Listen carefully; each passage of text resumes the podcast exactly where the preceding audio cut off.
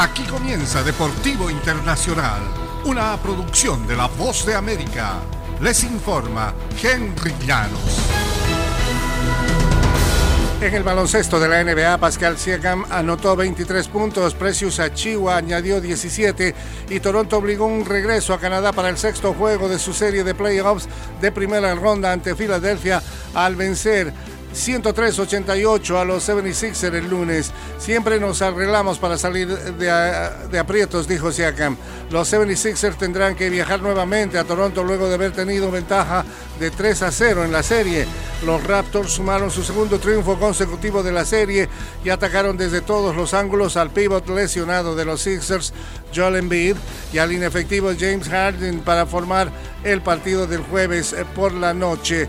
Embiid terminó con 20 unidades y 11 rebotes mientras adolece una lesión en el pulgar. Entre tanto, Harden encestó 15 unidades al anotar apenas 4 de 11 tiros de campo.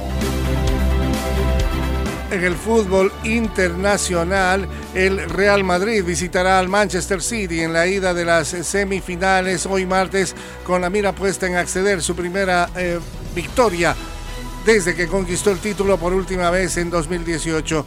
Hay dos equipos en semifinales que nadie pensaba que podían llegar, uno el Villarreal y el otro nosotros, dijo Carlo Angelotti, el técnico del Real Madrid dijo que para él no es un éxito llegar a una semifinal, es un éxito llegar a la final en esta competición. Añadió, es nuestro objetivo porque si llega el Madrid tiene más porcentaje de ganarla. El eh, Real Madrid eliminó al Paris Saint-Germain en los octavos de final, sometiendo a Kylian Mbappé, Neymar y Lionel Messi, y luego derrotó al campeón defensor Chelsea en las semifinales. Estamos acostumbrados porque en esta Champions hemos tenido partidos muy duros contra equipos que eran favoritos, dijo Ancelotti.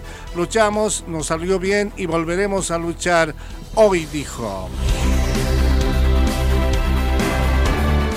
En el tenis internacional, Carlos Alcaraz ha escalado el lunes al noveno peldaño del ranking de la ATP a escasos días de cumplir los 19 años, convirtiéndose en el hombre más joven que se entrevera entre los 10 mejores del mundo desde que Rafael Nadal lo logró exactamente hace 17 años.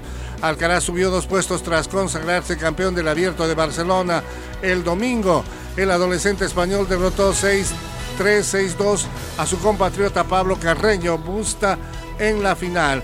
Con 18 años, 11 meses y 20 días de edad, Alcaraz es el noveno hombre más joven en el top 10 desde que se adoptó el sistema de puntos con computadora. Esto ocurrió en 1973. Y hasta aquí Deportivo Internacional, una producción de La Voz de América.